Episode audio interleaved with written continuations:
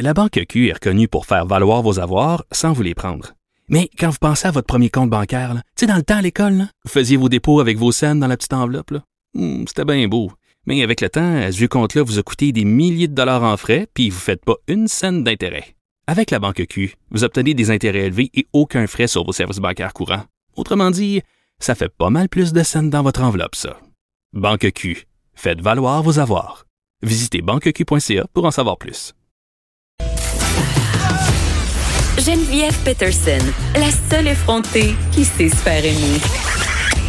Jusqu'à 15, vous écoutez Les effrontés. Avant qu'on se parle de la tutelle de la DPJ, je vais faire un petit retour parce que les commentaires continuent à rentrer euh, pendant la pause par rapport à mon texte euh, sur les femmes qui meurent dans un contexte conjugal. Il y a beaucoup d'hommes aussi, euh, puis j'ai oublié de le souligner, qui m'ont qui ont vraiment cru bon de me dire que les hommes aussi hein, subissaient de la violence conjugale, la violence de leurs femmes, et qu'ils commencent à être pas mal tannés qu'on parle seulement de la violence conjugale qui est subie par les femmes. J'ai juste envie de vous répondre statistiquement, là, les femmes subissent davantage de violence conjugale, mais je vais vous donner un point.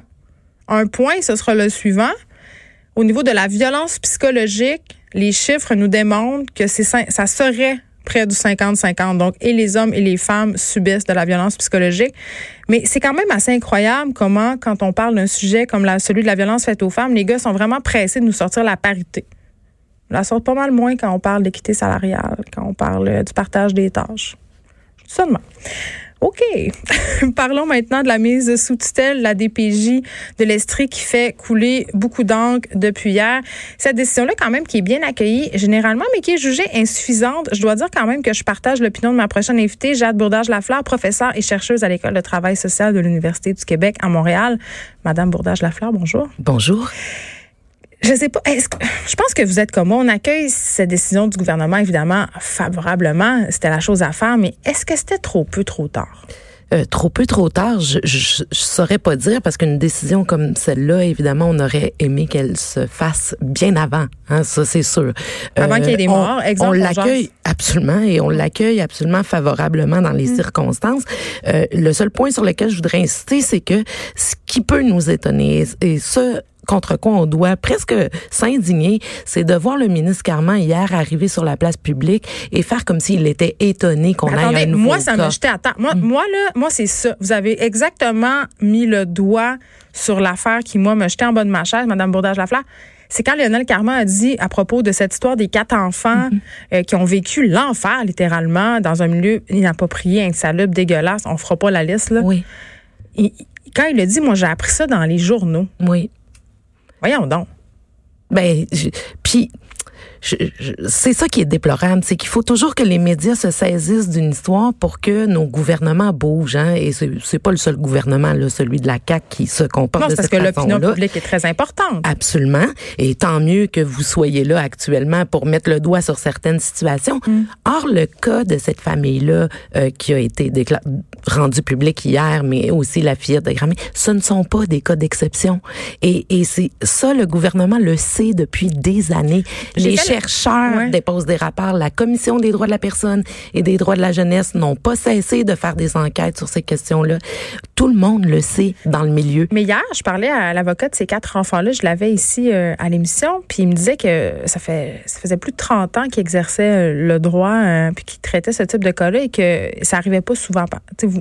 Pas tant que ça, des cas si extrêmes que ça. Parce que là, on parlait quand même de, de conditions d'insalubrité l- La condition extrême, ce n'est pas les conditions dans lesquelles se trouvaient les enfants dans ce jugement-là. C'est pas ça, c'est la chronicité. C'est-à-dire que ça- ce dossier-là, cette famille-là était connue depuis 2013 de la DPJ. Donc, arrive c'est de ça dont il parle quand il dit Ouais. un cas extrême de négligence. Lorsqu'il disait ça, ce n'était pas la famille qui était visée. Et lorsque le jugement tombe et parle de lésion de droit, lorsqu'on parle Non, de lésion de droit, préjudice à l'intégrité physique et mentale de ces enfants-là. Oui, mais les lésions de droit, ce n'est pas quelque chose qui est imputable aux parents, c'est imputable à nos institutions. Ouais. Lorsqu'on donne un dossier à la Commission des droits de la personne en lésion de droit, lorsqu'un juge demande d'attirer l'attention de la commission, c'est l'institution qui est imputable de ça. Et c'est ça qui est scandaleux dans ce Hmm. cas-là. Et c'est ça qui est pas exception, c'est-à-dire que les délais sont beaucoup trop longs pour répondre, mais les équipes en ont plein les bras. Mais- Et l'estrie n'est qu'un symptôme symptôme de toutes les conséquences de nos décisions politiques. C'est ce que j'essaie de dire depuis hier. Mais Jade Bourdage-Lafleur, c'est intéressant, euh, puis ça a été évoqué aussi souvent dans le cadre de la commission Laurent, que les, les intervenants sont débordés. Puis, tu sais, on, on a l'air. sont en détresse. Oui, puis attends, oui, c'est ça. Puis comme média, on a l'air tout le temps de taper sa tête de la DPJ. Là. Il y a des intervenants qui font, qui font bien leur travail, qui sont des passionnés. Absolument. Mais sais pas, on jase, là. Tu sais, quand on a des quotas à remplir, quand il faut aller vite, quand on a des intervenants aussi qui ont peu d'expérience. Mm-hmm. L'avocat hier me disait que la plupart des gens qui étaient là avaient moins de deux ans d'expérience. Mm-hmm. Eh, s'attaquer à un dossier comme ça, c'est moins tentant si on veut remplir des quotas, régler des dossiers très vite, parce que ce sont des dossiers complexes et très lourds. Et lorsqu'on a euh, un, lorsqu'on a imposé ces politiques de quotas-là dans la santé et les services sociaux, qu'est-ce qu'on nous a dit au Québec? Qu'est-ce que nos politiciens nous ont dit? Nous voulons gagner en efficacité. C'est comme ça qu'on nous a vendu l'idée que c'était nécessaire de procéder ainsi pour augmenter les rendements. Or, tout le monde le sait tous les observateurs du milieu de la santé publique actuellement savent que nous nous sommes tirés dans le pied et ce que nous vivons à la DPJ n'est que la conséquence presque logique des décisions politiques que nous avons prises au Québec. En ce sens-là, on pourrait dire que ce qui devrait être sous tutelle, c'est pas seulement la DPJ, c'est le ministère de la Santé et des Services sociaux actuellement qui devrait urgemment être placé sous tutelle parce qu'il y a de la détresse au travail, il y a de la détresse dans toutes les familles québécoises actuellement. on parle des PG, mais on peut parler des préposés aux bénéficiaires, on, des parle de tout l'ensemble. dans soigner les gens au Québec. Et nous n'avons pas cessé de couper dans les programmes sociaux dans les mm. dernières années. Les familles québécoises, pour une grande majorité, se retrouvent dans des conditions d'insécurité financière. Vous allez parler de droit au logement tout à l'heure. Tout ça, c'est lié. C'est-à-dire, l'esprit de la loi de la protection de la jeunesse, qui est une loi d'exception, devrait non seulement, l'objectif n'est pas de retirer des enfants de leur famille, mm. mais de s'assurer que nous mettons en place toutes les conditions favorables pour que les parents puissent assumer leurs responsabilités ben parentales. Absolument. C'est ça. Là, on pointe beaucoup la DPG du doigt, puis une, une nuance importante que vous apportiez. Euh, que je trouve fondamental, ce qui se passe en ce moment, c'est pas seulement la faute de la DPJ. Tu sais, vous avez fait allusion dans l'article du Devoir, vous avez intervenu sur euh, sur les soins de première ligne. Absolument. Ça, euh, ça vient de la réforme Barrette, là. Je veux dire. Oui, puis ça avait été amorcé avant. Hein, En ce sens-là, euh, euh, tous nos gouvernements qui se sont succédés, peu importe leur partisanerie, sont très cohérents dans leurs décisions. C'est-à-dire qu'ils mm. n'ont fait qu'approfondir la crise dans laquelle on se trouve actuellement. Nous l'ont présenté comme étant une fatalité, une chose qu'on devait, c'est comme ça qu'on devait agir. Mais tout ce que nous vivons aujourd'hui dans les services euh, de santé publique actuellement et des services sociaux est le fruit de ces décisions-là. Et, et, et je, je, le répéterai pas assez, la DPJ de l'Estrie n'est qu'un symptôme criant de ce qui se passe dans notre système et, que nous avons délaissé les services sociaux. Nous les avons cruellement délaissés et ça c'est la vérité. Et tant qu'on se regardera pas en face, toutes les solutions qu'on va prendre dans l'urgence comme celle d'hier de mettre une DPJ sous tutelle et, et on pourrait On est dans réaction en ce moment. On est absolument dans les réactions. prévention ni solution. Non, on n'est pas dans la et évidemment, il faut des décisions urgentes comme celle-là.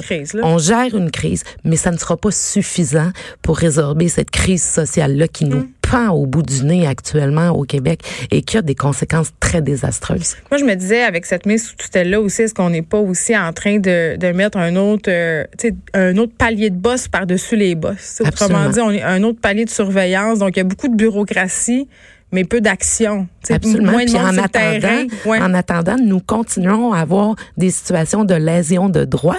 Je vous dis, si on faisait passer la grille de compétences parentales qu'on fait passer à des familles, si on la faisait passer à l'État québécois actuellement, il échouerait dans toutes les catégories. C'est clair. C'est notre responsabilité collective, cette question-là des familles québécoises et des enfants. Et nous nous retrouvons dans une situation où la lésion de droits de ces enfants-là par nos institutions publiques, elle est quotidienne. Nous sommes en situation de lésion de droit. Nous ne respectons aucune convention internationale sur le droit des enfants actuellement dans ces services-là. Et lorsqu'on a un ministre qui joue presque les vierges effarouchées. Hein. C'est comme s'il arrive sur la place publique et dit qu'il est étonné de la situation.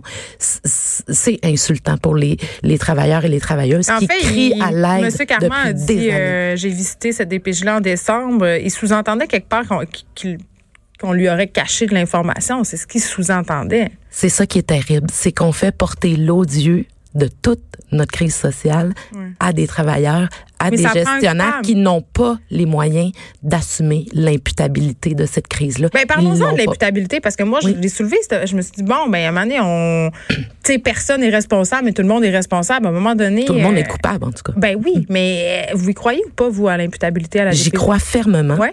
Et je crois que euh, les 30 dernières années au Québec de réformes successives ont eu pour finalité de dissoudre la question de l'imputabilité. Il est impossible actuellement de rendre des responsables imputables parce mm. qu'ils n'en ont pas les moyens. Ils n'ont pas les moyens actuellement. Prenons le cas de la DPJ, par exemple. Lorsqu'on veut rendre des leaderships imputables, encore faut-il que les équipes aient les moyens de l'assumer, cette responsabilité-là. Et ça fait des années que les équipes crient au secours. Ils ne peuvent pas mm. assumer à eux seuls d'éponger ce qui se passe avec les familles québécoises qui se retrouvent en insécurité financière, en grande détresse. Nous avons coupé dans tous les ministères. Tous les ministères sont responsables de ce que nous vivons actuellement avec la DPJ, que ce soit le ministère du Travail, de l'économie. On a réinjecté de l'argent vous vous souvenez, dans la DPJ de l'Estrie en disant, et, les gens croient que c'était pour créer des nouveaux postes, pour arriver en non, Ils ont juste fait des permanences. ils ont juste sorti des travailleurs de la précarité. Alors, je veux dire, nous ne sommes pas sérieux et il va falloir être sérieux parce que euh, en attendant, ces enfants-là vivent des situations absolument épouvantables et les familles aussi. Et respecter le droit des familles, rendre nos engagements envers les familles québécoises plus explicites, c'est s'assurer des conditions pour respecter le droit des enfants. C'est pas un droit contre l'autre. Hein. Le droit de la famille vient pas jouer contre le droit de l'enfant. Le, les droits des enfants, les droits fondamentaux des enfants ne peuvent être respectés si le droit de la famille n'est pas valorisé dans une société. Et là, il va falloir s'engager très sérieusement dans cette voie-là. Vous espérez trouver des interventions dans, dans le budget qui sera déposé mardi prochain? Des interventions, mais dans tous les ministères. Parce que c'est un problème global, vous C'est un problème extrêmement global et je vous le dis, la DPJ, la crise que nous vivons de légitimité avec la DPJ actuellement n'est qu'un symptôme de ce qui C'est la pointe de l'iceberg. Au nez. Oui, parce que les enfants, ça nous saisit plus. Lorsque il y a un impact sur les enfants, ça vient nous chercher. Mais lorsqu'on parle de la crise du logement, lorsqu'on parle de toutes ces conditions-là dans lesquelles les familles québécoises se retrouvent actuellement, on n'a pas parlé d'Hydro-Québec, mais une famille dans une situation comme celle-là qui se fait couper l'électricité, cette mère monoparentale avec quatre enfants qui, je le signale, avait des troubles du spectre de l'autisme, elle avait besoin d'aide, cette mère-là. Hydro-Québec qui coupe les prix d'Hydro-Québec. Je veux dire, c'est global. Là. On est en train de faire du, de, de, la ponction de finances prédatrices sur le dos des familles pauvres au Québec. Et après, on se retrouve dans cette situation-là. Euh, il, faut aider ces familles-là. Il n'y a pas de, il y a pas de doute là-dessus. Et les, les services de première ligne vont devoir être réinvestis massivement. Et vous l'avez bien dit, ne continuons pas à nous leurrer sur le fait que si nous investissons dans des bureaucraties lourdes, c'est ça qui va régler notre problème. Non, c'est sur le terrain que ça se passe. Et c'est là que nous pouvons assurer d'avoir des communautés fortes. Il faut désinvestir les gestionnaires et réinvestir les communautés. C'est extrêmement important. Jade Bourdage-Lafleur, professeure et chercheuse à l'École de travail social de l'Université du Québec à Montréal. Merci. Merci. De 13 à 15. Les effrontés.